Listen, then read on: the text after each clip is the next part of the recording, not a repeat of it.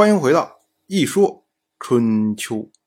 鲁国第十七任国君鲁申进入在位执政第三十一年，本年春天，晋国的国君晋重耳准备要削减曹国的封地，然后分给各个的诸侯国。我们之前讲过，晋重耳想当年在外流亡的时候。就不受到曹国国君曹襄的礼遇，所以这个梁子呀，很早就结下了。在城濮大战之前，曹国亲近楚国，抗拒晋国，所以被晋国灭亡。虽然城濮大战之后，曹襄用尽了办法，最终得以复国，但是死罪可免，活罪难逃啊！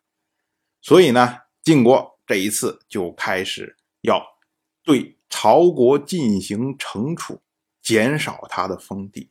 但是我们要说啊，晋国离曹国那是八竿子打不着啊，距离太远了。所以呢，曹国缩减之后多出来了这块地呀，晋国也得不到。所以呢，索性就分给其他的诸侯国，以换取大家对晋国的支持。鲁国。得到了消息，鲁申呢，立马就派出他的卿大夫长孙臣前去讨论分地事宜。长孙臣一路往那边赶，结果在路上住到一个叫做崇馆的地方。我们说啊，这崇馆是崇这个地方的馆。按照春秋时代的这个规制来说啊，官道每十里。设一炉，这个炉里面呢提供饮食。每三十里设有宿，宿呢就有可以住宿的地方。我们之前也讲过，所谓退避三舍，一舍三十里。古代行军呢，基本上就是一天三十里路。那么十里设一个炉，三十里就是三个炉，一天中三餐，哎，都顾及到了。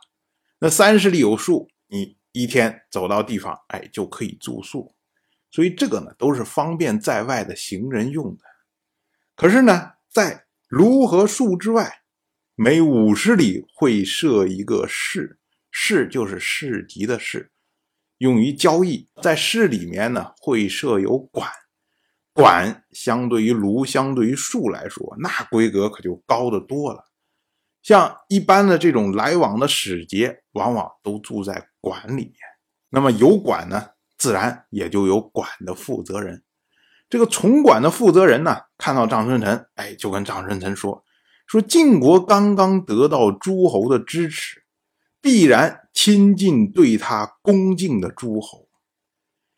这一次瓜分曹国的土地，恐怕呢不会按照以前的。”等级次序来分配，一定是先去的人会占便宜。所以啊，您张春臣，您就不要在这儿多待了，抓紧时间赶去。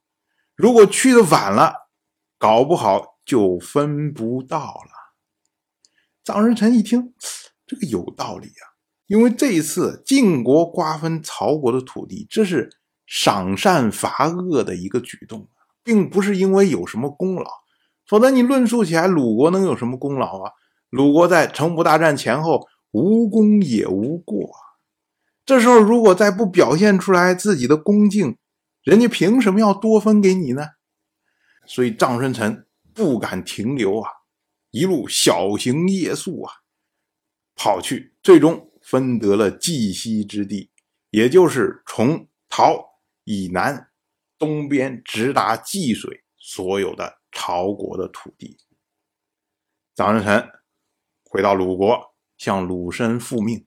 当时呢，就为这位重管的负责人请功。